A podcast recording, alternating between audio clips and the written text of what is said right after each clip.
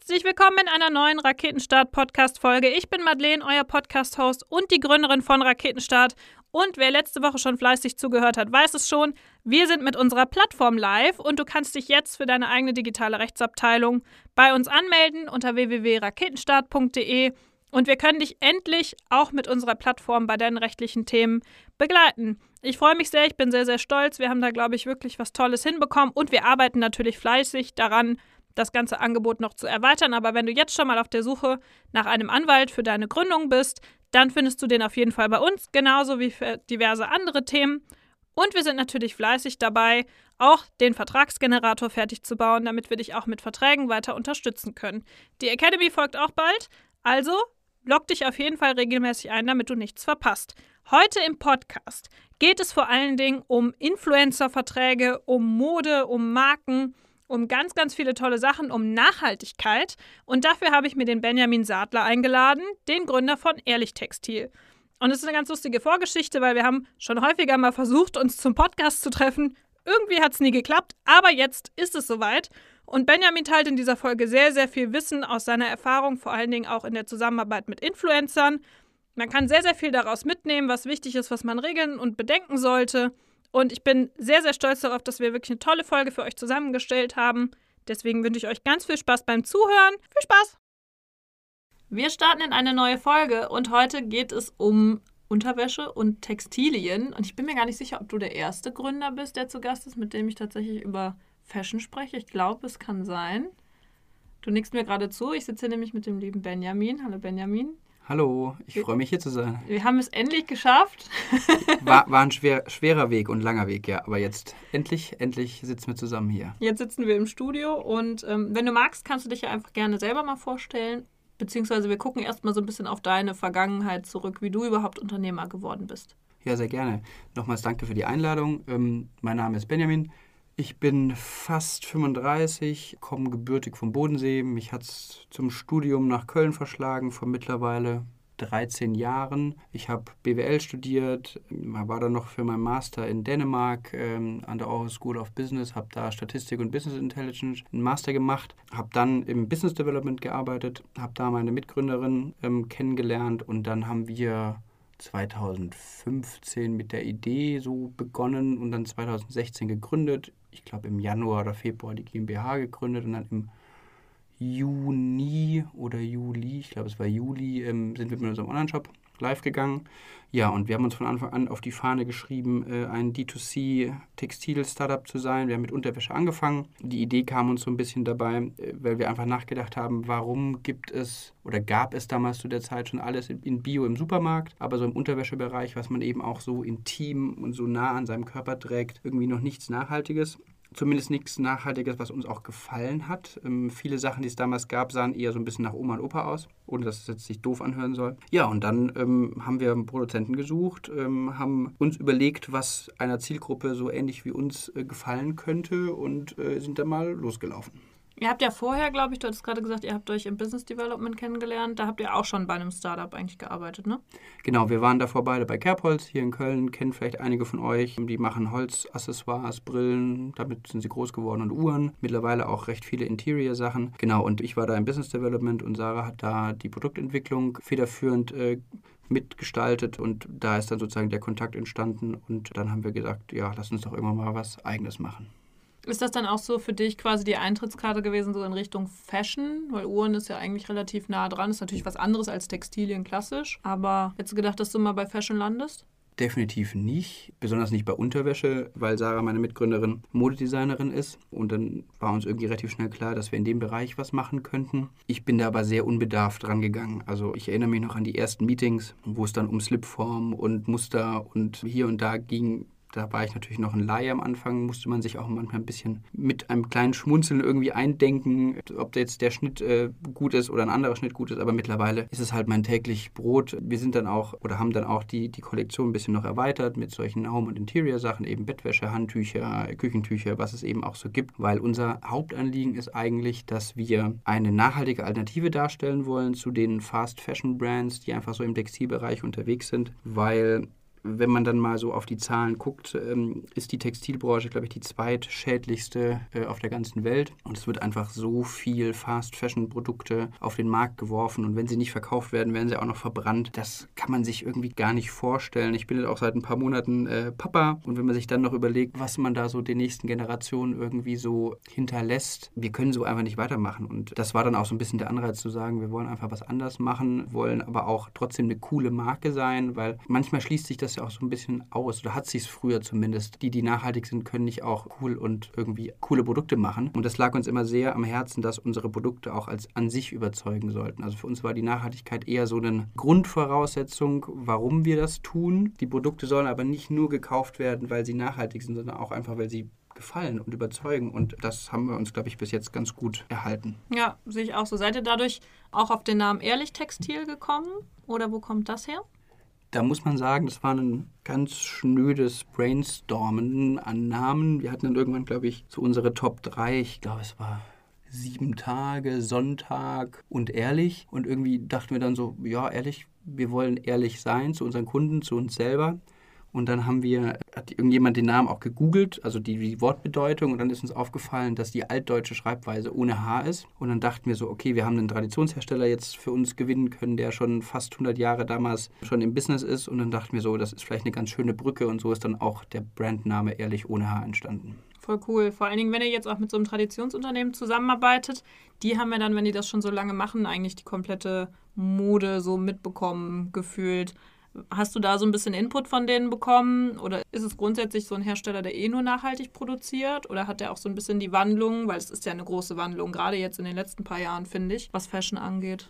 Das ist eine gute Frage. Ich würde sagen, wir haben ihnen auch geholfen, den Wandel zu vollziehen, also auch mehr auf Nachhaltigkeit zu achten. Die waren schon von vornherein zertifiziert. Das war auch eine Grundvoraussetzung. Wir haben mittlerweile drei deutsche Produzenten und fünf oder sechs portugiesische Produzenten. Da achten wir bei allen drauf, dass sie zertifiziert sind oder nachhaltige Materialien verwenden und, und, und. Für uns ist eine Partnerschaft mit dem Produzenten eigentlich immer so ein Gemeinschaftsprojekt. Also das, was, was wir von ihnen lernen können, sollen sie auch von uns lernen. Und das funktioniert eigentlich immer echt ganz gut. Wir sind gerade dabei, auch kleinere Portugiesen dabei zu unterstützen, sich zertifizieren zu lassen. Dann nehmen wir sie ein bisschen an die Hand, helfen ihnen die Prozesse klarer zu machen. Und so ist es eigentlich immer ein sehr, sehr freundschaftliches und sehr familiäres Gefühl und auch sehr familiäre Beziehung, weil wir auch als Grundvoraussetzung haben, dass wir eigentlich in allen Produktionsstandorten auch mal persönlich gewesen sind sein wollen. Wir waren in Rumänien, wir sind in Portugal, ähm, wir fliegen dieses Jahr mal nach Rumänien nochmal und in die Ukraine, wo eben auch ein paar Teilprozesse stattfinden. Und das liegt uns einfach sehr am Herzen, weil das, was wir auch einfach unseren Kunden erzählen wollen und so transparent wie wir sein wollen, das kann man meiner Meinung nach nur, wenn man selber da mal war und sich selber von dem überzeugt hat und kann nicht einfach nur darauf vertrauen, dass einem irgendwelche Zertifikate oder irgendwelche Bescheinigungen vorgelegt werden, weil in gewisser Weise muss man ja auch den Produzenten glauben, wenn sie einem ein Zertifikat zeigen. Und ich finde, da ist immer noch Bauchgefühl ein sehr, sehr wichtiger Faktor.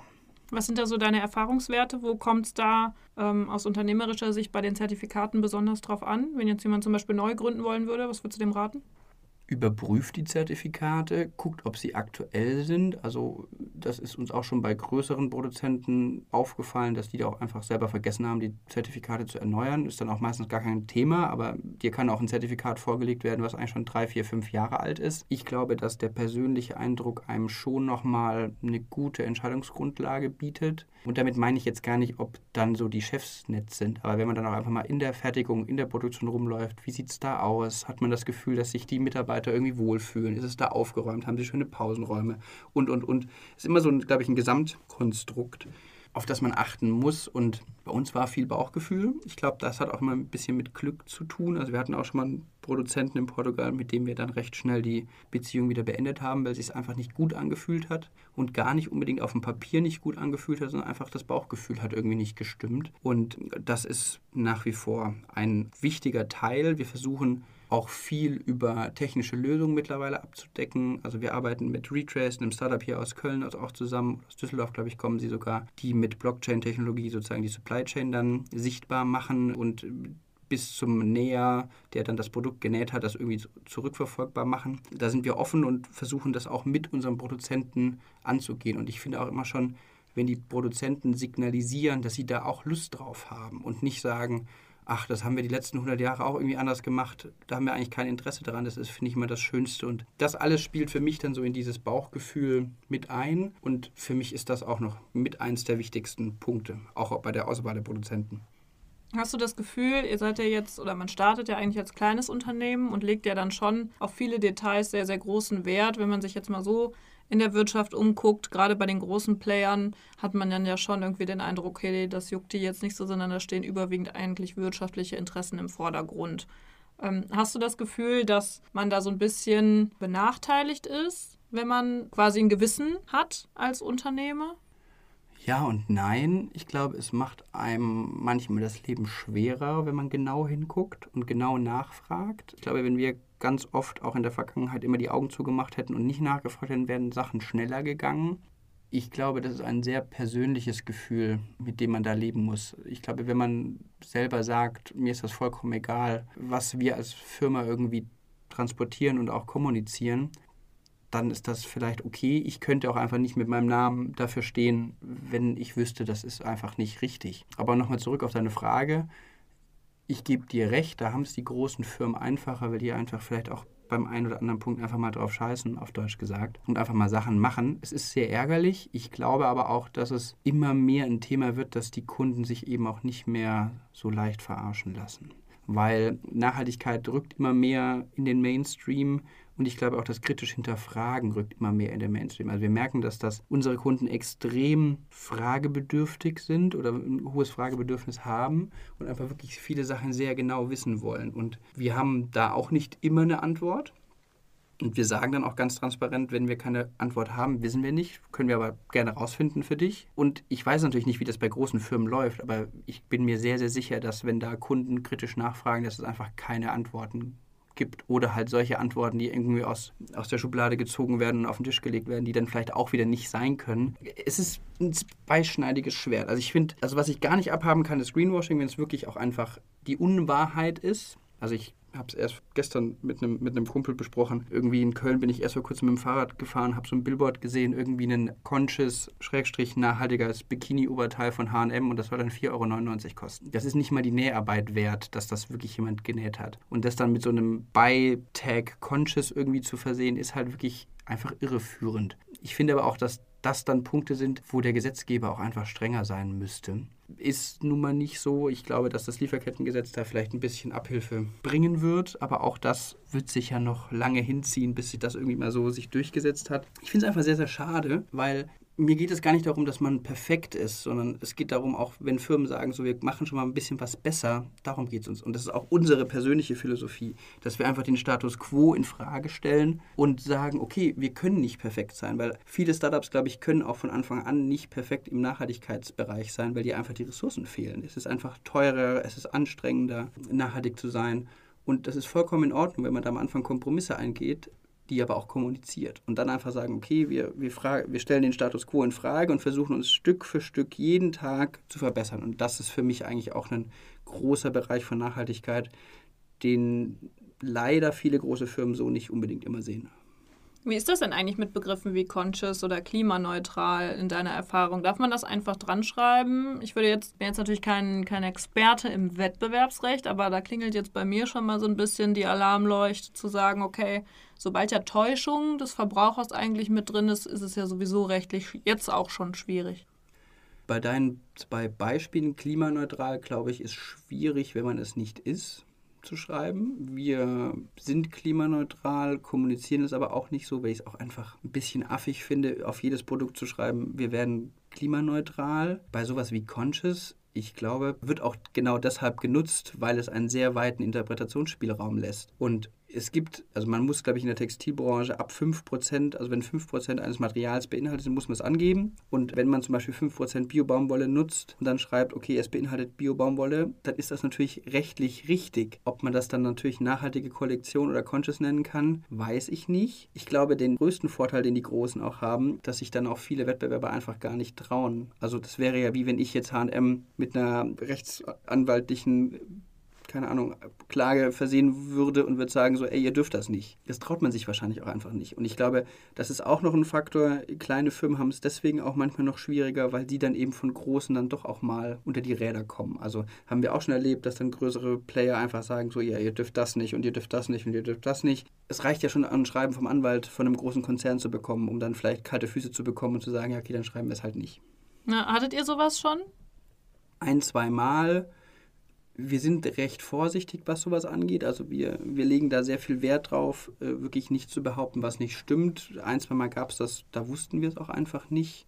Es ging einmal um den Begriff schadstofffrei, den sich ein deutscher Produzent hat schützen lassen, dass das in dem Zusammenhang nicht gehen würde. Unsere Anwältin, die sich dann um den Fall gekümmert hat, hat dann geantwortet und wir haben dann, glaube ich, auch nie wieder was zurückgehört. So ist das auch dann, wenn es um Markenrecht geht. Da wird dann immer behauptet, dass irgendwelche Marken oder Namen als Marke eingetragen sind. Ist dann die große oder ist auch die Interpretation, kann man sich den Namen Eva oder Hugo überhaupt eintragen lassen? Also ist das überhaupt relevant? Bis jetzt sind wir da eigentlich immer ganz gut mit gefahren, dann auch einfach denen zu antworten, zu sagen, dass wir das anders sehen. Wir hatten zum Glück bis jetzt noch nie große Probleme, was sowas angeht.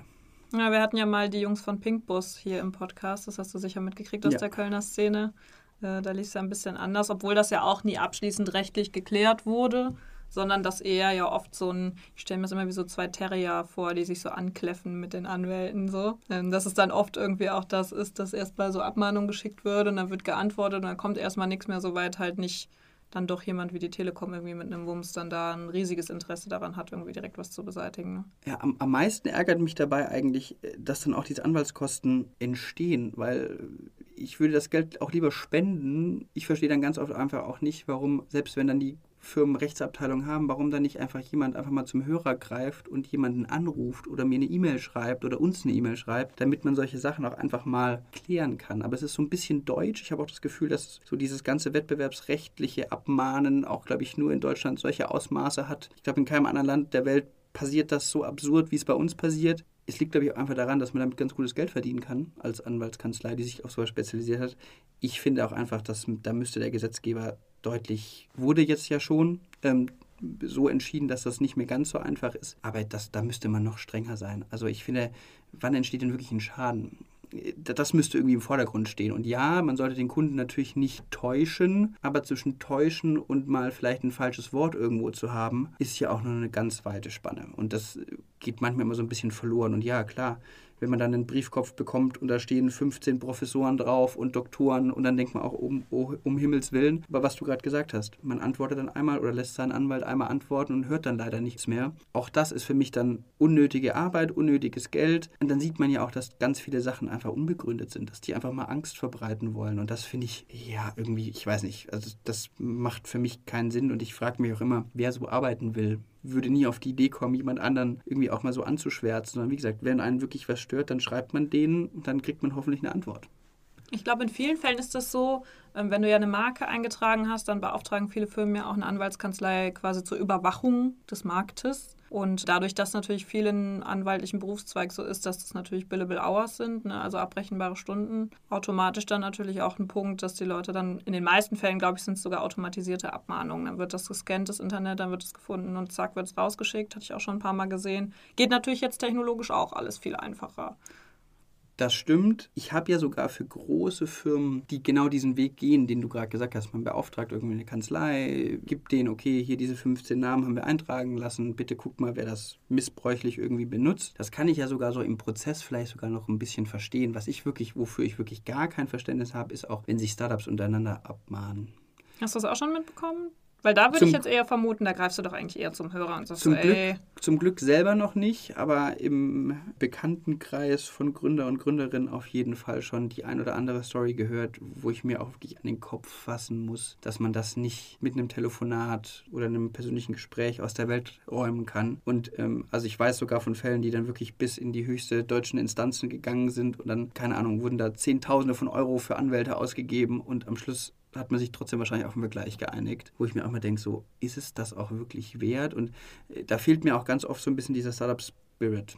Meine Vermutung ist ganz oft, dass das Leute sind, die davor was ganz anderes gemacht haben und ein bisschen Startup spielen wollen und dann plötzlich sagen, okay, ich will jetzt meine Corporate-Verbissenheit und sowas mitbringen und übertrage das jetzt auf mein Startup. Ich finde aber, das hat dann irgendwie auch nichts mehr mit Startup sein zu tun, weil ähm, da gehört halt eben nicht nur eine junge Firma zu haben, sondern auch so ein bisschen das Mindset dazu. Und das finde ich einfach extrem schade, dass man andere Leute, die auch gerade dabei sind, irgendwas aufzubauen, sich dann mit solchen ganz oft auch Belanglosigkeiten auseinandersetzen, wer der Erste war und ob man jetzt irgendwas eingetragen hat und ob das jetzt das Patentierte ist und ob das jetzt so richtig formuliert ist.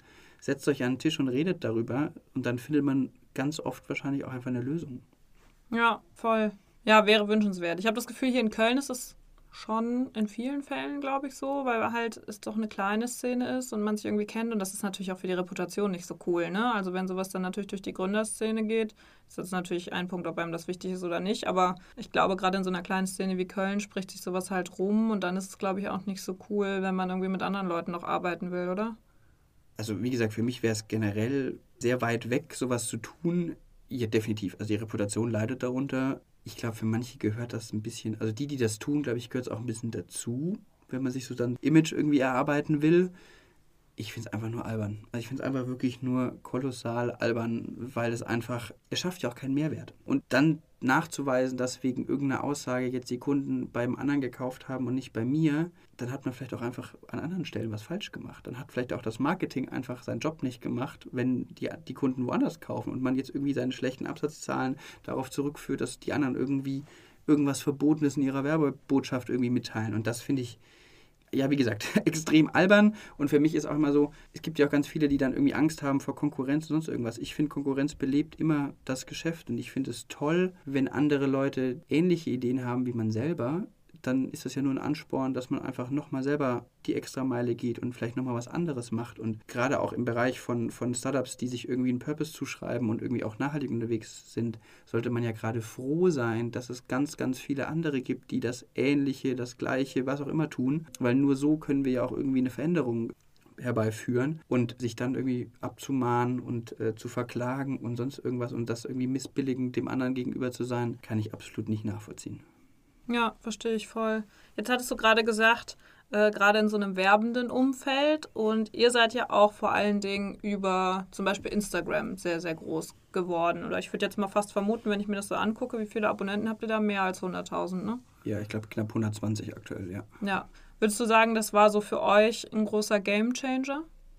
Ja, spannend, dass du das ansprichst. Wir hatten da am Anfang eben auch unsere, unsere Probleme, weil, ähm, wie man sich vorstellen kann, als Startup hat man am Anfang halt wirklich auch nicht das Geld, die großen Kooperationen einzugehen. Also haben wir gedacht, okay, wir bartern mal ein bisschen und, und hoffen, dass wir einfach äh, Produkt gegen Bild tauschen können. Was wir dabei nicht bedacht hatten am Anfang war natürlich, dass wir ein dann doch recht exponiertes Produkt verkaufen, wie Unterwäsche. Sprich, dann hat man Influencern äh, die Produkte geschickt und am Schluss hat man Bilder bekommen, wo der Wollpulli über dem BH getragen wurde und man sozusagen nur den BH-Träger gesehen hat. Das bringt uns natürlich dann nicht so viel. Und dann war wirklich ein Hebel, der uns dann wirklich sehr viel gebracht hat, dass wir einfach an Fotografen herangetreten sind die mit äh, einfach auch vielen Produkten ausgestattet haben und die für diese ganzen Home-Shootings oder für irgendwelche Portfolioerweiterungen einfach unsere Unterwäsche genutzt haben. Und so haben wir dann, hatten wir auch nur einen Vertrag mit einem Fotografen, der hatte die Unterverträge mit seinen Models äh, oder auch Amateurmodels, mit denen er eben zusammengearbeitet hat. Und dann haben wir so eben auch viele gute Bilder in guter Qualität bekommen und das hat sich eigentlich dann auch so ein bisschen rumgesprochen, dass auch so ein bisschen war, dass der eine Fotograf gesehen hat, ah, okay, guck, der hat schon mal mit Ehrlich zusammengearbeitet, dann frage ich ihn doch mal an. Und so hat sich das immer ein bisschen gesteigert. Klar, mittlerweile können wir uns auch andere Budgets leisten. Und ich würde sagen, so, wenn man sich jetzt unseren Instagram-Kanal anguckt, würde ich sagen, ist 90% User-Generated Content und vielleicht 10% von uns, vielleicht sogar mehr. Ähm, aber das funktioniert einfach ganz gut, weil es auch zu unserer Bildsprache passt, weil uns liegt sehr viel daran, eben an diversen Menschen, an diversen Hautfarben, an diversen Körperformen unsere Produkte darzustellen. Und äh, uns ist nicht daran gelegen, irgendwie alles mit Size Zero Models äh, zu fotografieren und Männer im Waschbrettbauch. So sehen ja unsere Kunden in echt nur manche aus, würde ich jetzt einfach mal einschränkend sagen. Und diese Authentizität, glaube ich, mögen auch unsere Follower und unsere Kunden einfach so bei uns als Label. Ja, passt ja auch gut zum Gesamtkonzept dann, ne? Ja, auf jeden Fall. Also das haben wir von Anfang an uns so auf die Fahne geschrieben. Wir hatten letztes Jahr dann auch das erste Mal, dass wir ein Männer-Diversity-Shooting gemacht haben. Davor hatten wir uns irgendwie auch immer nur auf die Frauen versteift, aber auch im Bereich von Männerunterwäsche sieht man halt ganz oft den athletischen, super gebauten, äh, durchtrainierten Modeltyp, der dann Unterwäsche anhat, aber die meisten sehen dann halt doch nicht so aus. Und dafür haben wir auch sehr viel Lob bekommen, auch aus der Community und äh, sind auch immer noch Anzeigen, die sehr, sehr gut funktionieren.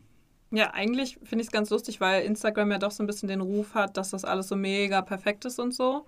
Da platziert ihr euch natürlich dann auch sehr, sehr gut, weil ich glaube, das frustriert dann doch die überwiegende Anzahl der User dann doch auch, ne? Mhm, ich gebe dir recht. Ich glaube auch da, dass Instagram sich auch ein bisschen wandelt. Ich glaube auch, es wird auf der einen Seite immer perfekter. Ich glaube, den Trend gibt es schon auch. Ich glaube, auf der anderen Seite des Spektrums gibt es aber auch viele, die erkannt haben, dass diese Unperfektheit was dazu beitragen kann, dass man Follower gewinnt, dass man authentisch rüberkommt. Ich glaube, es gibt diese zwei Extreme. Meiner Meinung nach wird sich das auch so entwickeln, dass sich diese zwei Extreme noch verstärken werden, dass es dazwischen wahrscheinlich weniger gibt. Aber es ist, finde ich, schon auffällig, auch immer natürlich in welcher Bubble man unterwegs ist, ob man jetzt in dieser perfektionistischen Bubble oder nicht so perfektionistischen, dass es da bei beiden mehr gibt. Es ist halt, wir hatten es, glaube ich, in unserem Eingangsgespräch einmal äh, besprochen, viele sehen halt solche Plattformen immer nur als Sachen, wo man nur seine Erfolge kommuniziert und transportiert. Und ja, ich glaube, man kann da schon auch persönlich irgendwie dran knabbern, wenn man immer nur alles perfekt und schön sieht und sich denkt, ach, die ganze Welt ist gerade im Urlaub und ich sitze im Büro. Andererseits gibt es auch bei jedem Menschen, der nur tolle Fotos postet auf Instagram, wahrscheinlich auch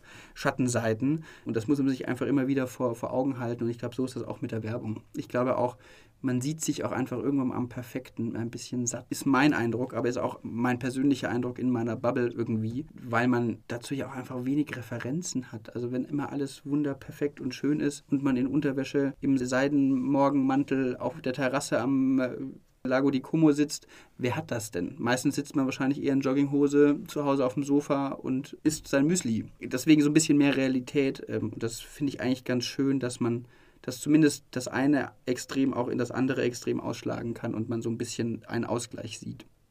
Jetzt arbeitet ihr ja auch viel mit so Influencern zusammen. Und äh, da hatten wir ja vorher auch schon mal drüber gesprochen, gerade weil das juristisch natürlich, glaube ich, auch für viele Unternehmen sehr spannend ist, Verträge mit Influencern. Ich glaube, es gibt wahrscheinlich so zwei Kategorien. Äh, einmal die Leute, die das noch nicht so professionell wahrscheinlich machen und dann natürlich die, die so eine große Reichweite haben, die natürlich dann wahrscheinlich auch Management etc. dazwischen haben.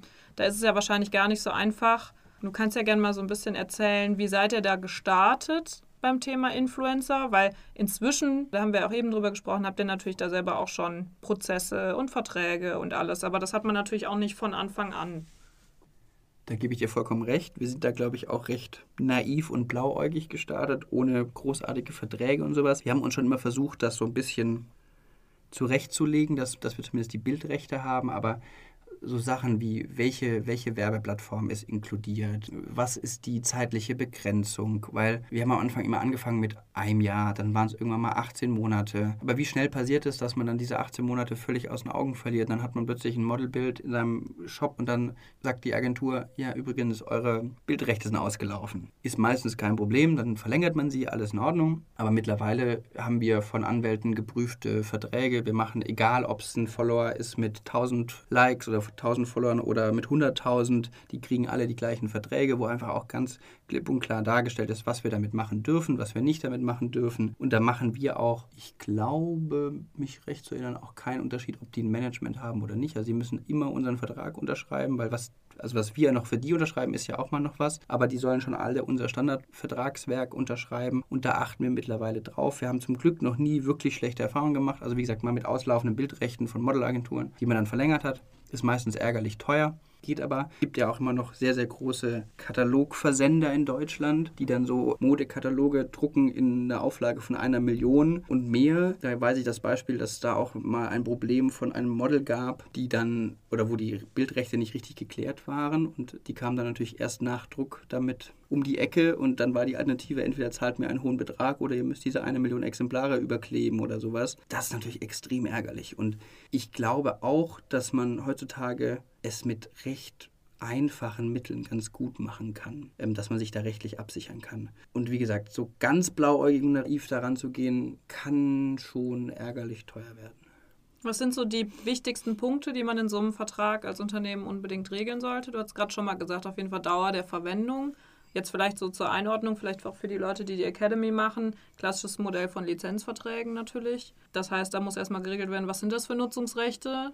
Je nachdem, welches man halt wählt, wird es wahrscheinlich auch teurer oder nicht teurer. Ausschließliche Nutzungsrechte, klar, dann dürft nur die nutzen. Ist das so ein Modell, vielleicht fängt man da mal ganz gut an. Ausschließliche Nutzungsrechte ist wahrscheinlich in eurem Sinne dann, ne? Wir schreiben in den Vertrag, äh, welche Hashtags benutzt werden sollen, ob in, der, ob in dem Zeitraum der Kooperation auch noch irgendwelche Wettbewerber-Postings gemacht werden dürfen, wie lange Bilder online sein müssen. Auch das ist ja so, ein Influencer erfüllt seinen Vertrag ja eigentlich auch, wenn er das Bild drei Stunden online hat und danach hat er es gelöscht wieder, rein theoretisch. Also es ist auch schon mal vorgekommen, auf welchen Werbeplattformen wir das Bild verwenden dürfen, also dass wir es auch für Werbeanzeigen für, von uns verwenden dürfen. Und dann gibt es noch Jetzt, wo ähm, du gerade sagst, Dauer des Bildes, das ist vielleicht was, das beobachtet man oft, wenn man so ein bisschen auf Instagram unterwegs ist, wenn sich Pärchen trennen. Dann haben die meistens, das ist mir letztens aufgefallen, ähm, das wird wahrscheinlich der Grund sein, wenn die Kooperationen haben, dann können die das Bild natürlich nicht rauslöschen, ne? auch wenn alle privaten Snapshots dann natürlich schnell eliminiert werden. Wäre bei uns auch so, wenn wir einen Pärchen-Influencer oder wenn wir ein Influencer-Pärchen hätten und die das uns vertraglich, dann würden sie auch Vertragsbruch begehen, wenn ja. sie es danach löschen würden. Das stimmt, ja. Es gibt noch, genau, also dass wir auch den, wenn es mit einem Fotografen ist, dass wir sie auch markieren. Also da, da, gehen wir auch auf die Influencer zu und sagen so, wenn wir das verwenden und das ist kein Bild von dir, sondern von einem externen Fotografen gemacht, können wir die Credits gerne weitergeben, ähm, weil davon haben wir ja auch mal was. Ich glaube, auch jeder Influencer hätte das Recht, mit uns auch nochmal über Vertragsdetails zu diskutieren. Wir haben zwar einen Standardvertrag, aber natürlich werden die auch immer noch ein bisschen anders angepasst und man versucht einfach mittlerweile alle Eventualitäten abzudecken. Ich, also wir hatten es auch im Vorgespräch, ist Bewegtbild dabei oder ist kein Bewegtbild dabei. Man kann ja auch aus einer Abfolge von Fotos nachher irgendwie einen Clip schneiden, aber ist dieser Clip sozusagen, den man dann vielleicht bei YouTube ausspielt, ist der inkludiert im Vertrag oder nicht. Und das sind alles so Sachen. Je komplizierter es wird, sollte man dann auch wahrscheinlich auf juristische Hilfe einfach zurückgreifen und äh, sich das mal von einem Anwalt checken lassen, was man da so macht. Und wahrscheinlich auch nicht den, jeder Anwalt kann sowas, sondern auch jemand, der sich auf Medienrecht ähm, spezialisiert hat, der dann auch weiß, äh, auf was es da zu achten gibt. Was gibt es da so für, jetzt einfach mal aus unternehmerischer Sicht, für Preisunterschiede auch. Magst du da mal so ein bisschen Insights teilen? Ich glaube, wenn die Leute noch relativ klein sind, kann man wahrscheinlich häufig mit Produkt gegen Promo arbeiten. Dafür schließt du ja wahrscheinlich dann auch Verträge mit den Leuten zur Sicherheit. Auf jeden Fall, ja. auch da gibt es Verträge. Ich glaube, zum Start ist das mit Produkt oder Bartern einfach Produkt gegen Bild immer ein völlig okayer Startpunkt. Je mehr Follower, desto teurer wird es. Also wir haben auf jeden Fall auch in den letzten anderthalb Jahren eine deutliche Inflation gesehen, was Influencerpreise angeht, also auch was den Tausender Kontaktpreis angeht. Es ist aber auch mal sehr abhängig, ob man den Influencer auch wirklich persönlich überzeugen kann. Also da ist auch schon immer noch viel Verhandlungsspielraum. Je professioneller sie natürlich auch mit Management und sowas aufgebaut gestellt sind, desto weniger wird auch der Spielraum, weil die natürlich auch innerhalb ihres Managements irgendwie hart bleiben müssen. So, und wenn sie den Rabatt bei dem einen Influencer einräumen, müssen sie es rein theoretisch bei jemand anders auch tun. Ähm, was man immer noch machen kann, ist, wenn einem sozusagen ein Post oder eine Story zu teuer ist, eine Combo oder eine Kombination aus mehreren Sachen als Paket anzufragen, dann kriegt man meistens immer einen ganz gut oder einen besseren Preis. Was natürlich der Idealfall ist, dass man sich Influencer sucht, die gerade so am Aufsteigen sind, dass man mit denen auch wächst. Ich glaube auch, dass dann einfach auch der Sympathiefaktor, wenn man auch als Firma cool ist, da schon eine Rolle spielen kann, dass man einfach mit den Influencern wächst und dann, vielleicht auch noch bessere Preise, wie wenn man einfach direkt jemanden Großen anfragt. Oder auch einfach, hatten wir auch schon mal diskutiert bei uns intern, ob man auch solche Brand Ambassadors einfach auch findet, dass man wirklich Rahmenverträge mit Influencern macht, sagt, okay, du kriegst fürs Jahr Betrag X, dafür postest du jeden Monat ein Bild und eine Story. Und was, glaube ich, auch noch hilft, auch ein bisschen die Kosten intern zu rechtfertigen, ist, dass man, je mehr man auch ausgibt, desto mehr würde ich darauf achten, dass man wirklich auch das Vorgehen, was man für das Geld bekommt, festhält. Also ist es einfach nur eine Produktvorstellung auf dem Video oder auf dem Bild oder ist es auch einfach, dass der Influencer, die Influencerin in die Kamera spricht, das Produkt vorstellt, also wirklich so eine Art Drehbuch vorgibt, das und das sollte alles inkludiert sein. Und das ist, glaube ich, auch ein entscheidender Faktor, ob nachher ein Post erfolgreich ist oder nicht. Es ist ja auch oft so, dass das ja schon irgendwie, oder in den meisten Fällen eigentlich so kreative Leistungen eher von den Creatoren, sage ich jetzt mal insgesamt, ähm, selbst ist. Weil du sagst gerade, man sollte so viele Details wie möglich regeln. Ich stelle mir das aber trotzdem schwierig vor, weil natürlich die Leute dadurch natürlich eingeschränkt werden. Wie kommt man da irgendwie auf einen guten Kompromiss? Beziehungsweise auch, wie stellt ihr da die Qualität sicher von dem, was ihr dann abgeliefert bekommt? Ist, glaube ich, eine Kombination aus, aus zwei Sachen. Zum einen in der Recherche, ob der Influencer zu einem passt ist schon mal sehr, sehr wichtig oder der Content Creator. Wenn jetzt jemand komplett mit seinen anderen Postings und sowas aus der Reihe tanzt zu, sein, zu unseren herkömmlichen Postings, würden wir so jemanden wahrscheinlich auch erstmal gar nicht anfragen, weil da müsste sich ja auch der Influencer oder die Influencerin so sehr verbiegen und was anderes machen, dass das ja auch gar nicht mehr authentisch in deren oder in dem Kanal einfach wäre. Deswegen ist schon mal die Auswahl ist sehr, sehr wichtig. Und zweitens einfach auch, glaube ich, das persönliche Besprechen einer Koop. Also je größer und je mehr Geld man halt ausgibt, muss man sich halt auch einfach die Zeit nehmen, alle Fragen zu beantworten, alle Rückfragen zu beantworten. Es gibt auch Kooperationen, da sagen wir nein. Also wenn dann wirklich das Material, was uns dann geschickt wird, und uns nicht zusagt oder auch einfach den Vertragsinhalten nicht entspricht, kommt es bei uns auch schon mal vor, dass wir sagen, bitte nochmal neu machen, weil ist ein doofer, also eine doofe Sache, darüber zu reden. Ich glaube aber auch, dass es manchmal ganz gut ist, weil gerade wenn du auch mit noch kleineren Influencern zusammenarbeitest, die ja auch noch lernen. Ähm, und wenn dann einfach die Vertragsgegenstände nicht erfüllt sind, muss man eben halt auch sagen, ja, das ist, trifft vielleicht nicht zu. Dann muss man es immer nochmal neu machen und so eine Mischung aus. Vielleicht einem guten Bauchgefühl bei der, bei der Auswahl, aber auch einfach genauen Absprachen und genauen Ansagen, wie was gemacht werden soll. Ist wahrscheinlich dann auch am Ende das, was du meintest, eine klassische Abnahmeproblematik. Ne? Habt ihr dazu auch irgendwie was vertraglich geregelt? Ab wann ihr quasi sagt, so ist immer gar nicht so leicht, ne? Mit, mit Abnahmen, finde ich. Mm, Abnahme, puh, ist eine gute Frage. Ich glaube, auch bei größeren Kooperationen machen wir sowas. Oftmals sehen wir die Sachen aber auch erst, wenn sie gepostet sind. Also da gibt es wirklich gar keine Abnahme. Aber auch da wäre ich so frei oder sind wir so frei, wenn wir dann das Posting sehen und da stimmt was überhaupt gar nicht dann muss man halt offen und ehrlich auch mit dem Influencer sein und sagen, so löscht das Bild nochmal oder, oder ändert nochmal irgendwas, wenn irgendwie da wirklich inhaltliche Fehler auch drin sind. Aber es gibt einfach ein paar Sachen, die kann man extrem schwierig fest. Also ich glaube, Abnahme ist extrem schwierig. Man kann natürlich auch Datum und Uhrzeit und sowas festhalten. Das klappt dann schon auch okay, wenn man es davor besprochen hat. Aber das sind alles so Sachen, nur weil jetzt ein Posting irgendwie eine Stunde später gemacht wurde, ist auch, wie pingelig will man dann sein? Ich glaube, das ist dann auch eine Sache und ich glaube generell, dass man da auch den, da hast du ja gerade auch angesprochen, den, den Creatoren auch die nötige Freiheit lassen sollte, weil ähm, nur dann können sie das ja auch authentisch irgendwie rüberbringen und das Produkt auch gut verkaufen, worum es ja bei uns auch geht. Ist auch wieder so eine Vertrauenssache wie beim Hersteller eigentlich, ne? Muss auch irgendwie stimmen vom Bauchgefühl her und. Auf jeden Fall. Und wir haben natürlich auch, ähm, also wir haben eine Datenbank mit Kooperationspartnern, äh, wo wir natürlich dann auch danach, nach einer Kooperation, die Kooperation bewerten.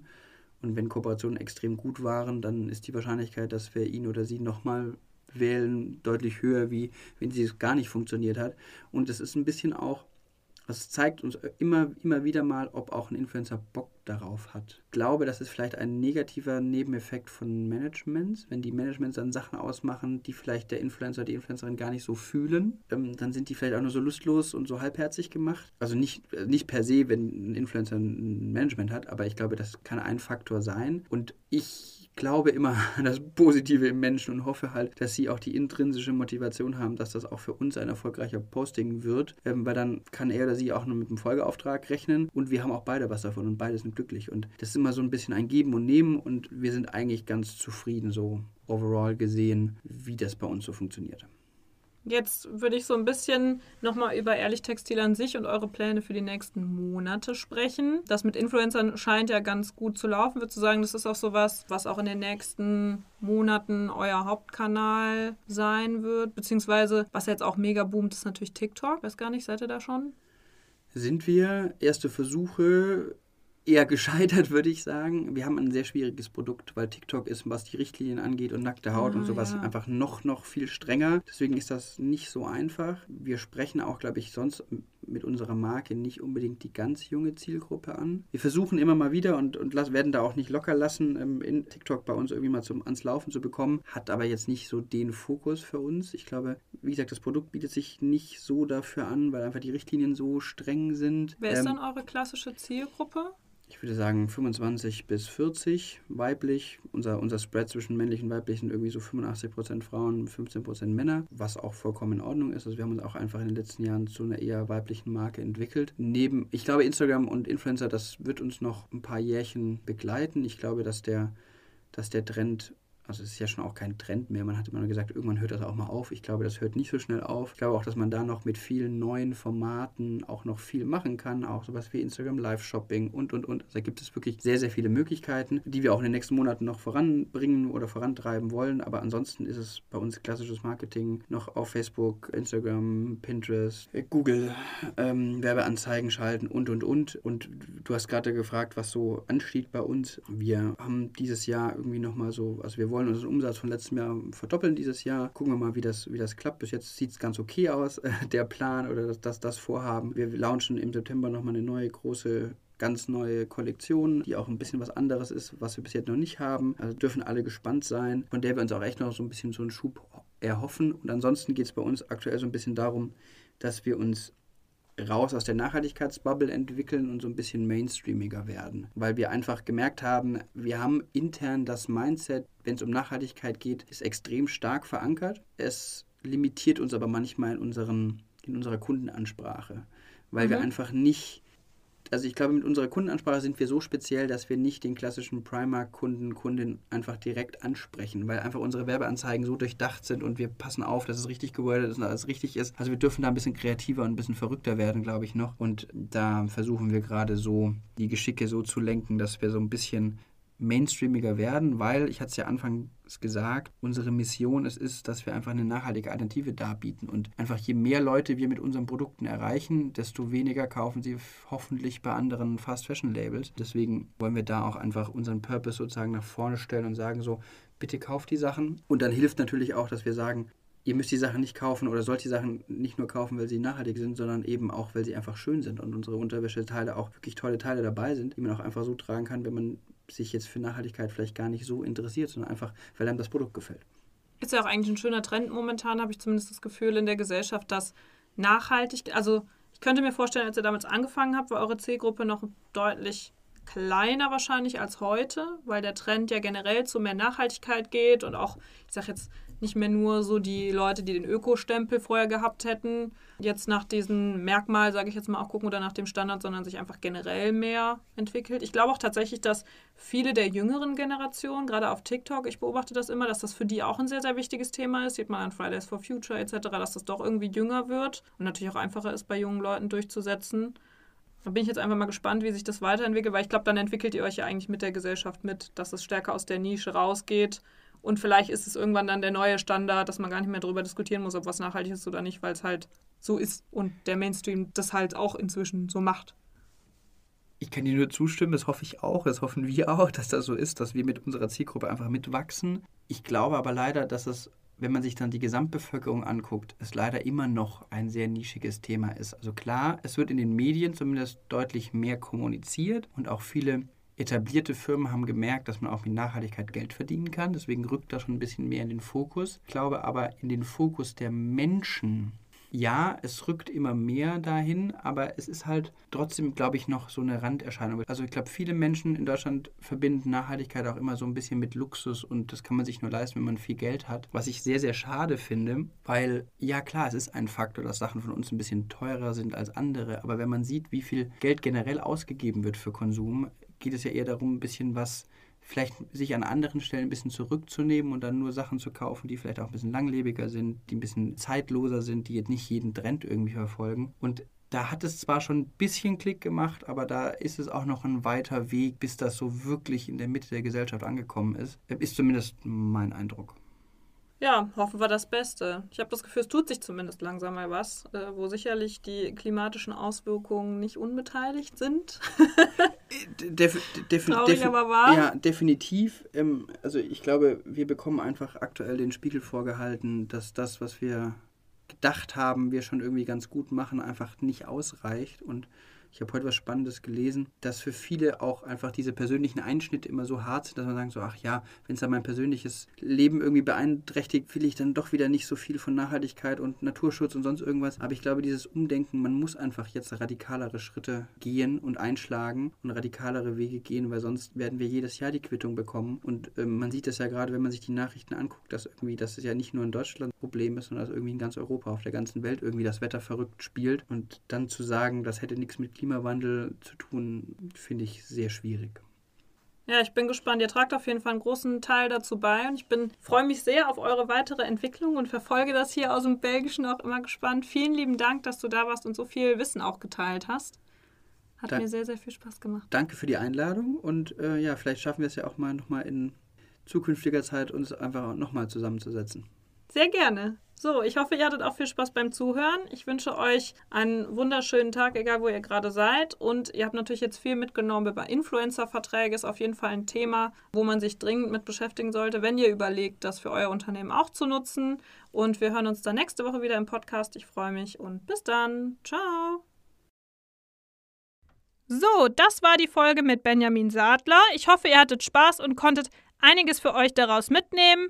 Wenn ihr euch auch im Bereich Nachhaltigkeit bewegt, dann ist da sicherlich einiges dabei, was ihr auch von Ehrlich Textil lernen könnt. Wenn du noch mehr zu rechtlichen Themen lernen willst oder gerade rechtliche Herausforderungen in deinem Unternehmen hast, die du bewältigen möchtest, dann vergiss nicht, melde dich jetzt auf raketenstart.de an für unsere Plattform und werde zu einem unserer ersten User. Ich freue mich auf jeden Fall auf dich und ich freue mich natürlich auch, wenn du nächste Woche im Podcast wieder dabei bist und bis dahin eine schöne Woche. Tschüss!